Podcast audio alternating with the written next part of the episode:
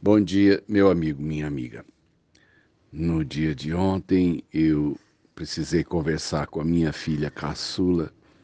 Ela tem três cachorros de uma raça pequena. Eu acho que os três juntos devem dar quase dois quilos de cachorro. E tem mais pelo do que carne. São cachorros pequenininhos. E é, o esposo estava caminhando com os cães e ao passar pelo vizinho, a, a cadelinha atravessou a grade e foi pega por cinco cães pastores belga. É, na verdade, então, cinco animais enormes pegaram um bicho pequeno e ela, a cadelinha está tá muito mal, tá internada e a gente não sabe se ela vai sobreviver, né? E eu pensava a respeito é, das lutas que nós enfrentamos todos os dias. E algumas lutas a gente conhece o inimigo, né?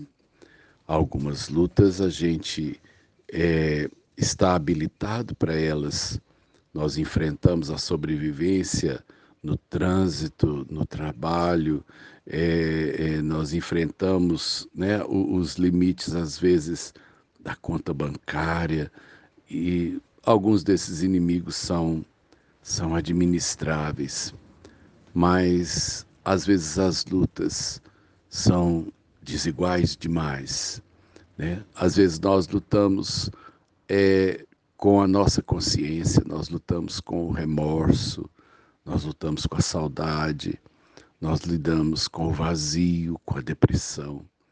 Esses inimigos são gigantescos e muitas vezes é, a gente não tem como enfrentá-los com armas humanas.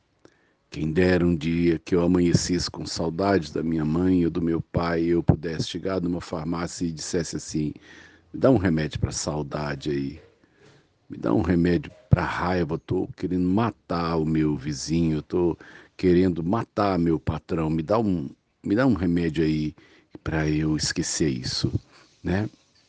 Quem dera todas as nossas lutas tivéssemos nós armas para enfrentá-las.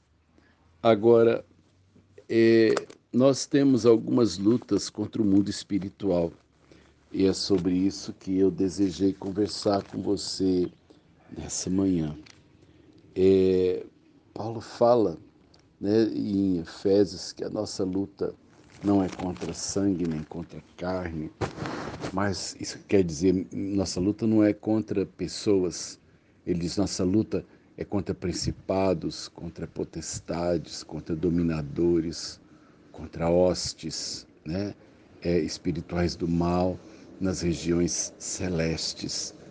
A impressão que eu tenho é que quando a gente sai de casa, há, sabe, há espíritos ruins que nos olham, há olhos invisíveis aos olhos humanos que te espreitam como se pensasse assim: onde eu vou morder essa pessoa hoje?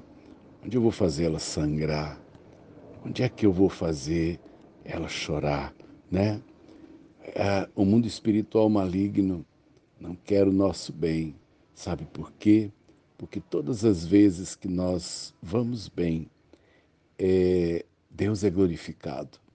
Já se tornou mesmo né, uma expressão idiomática, quando alguém pergunta assim, e aí, pastor Sérgio, tudo bem? A resposta é assim, graças a Deus, tudo bem. Sabe por quê? Porque todas as vezes que nós vamos bem, Deus é louvado. E o mundo maligno não quer a glória de Deus. E por isso, é, ele quer meu sofrimento, minha dor e minha perda. É, minha filha me disse que a cadelinha ficou na boca do cão. É, o cachorro mordeu e ficou ali com ela. Né? O, o, o, cão é enorme e ela era pequena. E eles ficaram né, indefesos até que o cão soltou. E eles conseguiram puxar através da grade a, a cadelinha ferida.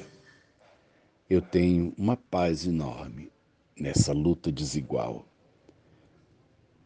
E em Lucas capítulo 22, é, Jesus diz a Pedro, no versículo 31, Simão, Simão, eis que Satanás vos reclamou para vos peneirar como trigo. Eu, porém, roguei por ti, para que a tua fé não desfaleça. É, eu sei que eu não serei tentado além das minhas forças, e que aquilo contra o qual eu tenho que lutar for maior do que eu. Deus entra e iguala as forças. Não serei livre das lutas, mas eu não vou lutar contra aquilo que eu não dou conta de vencer.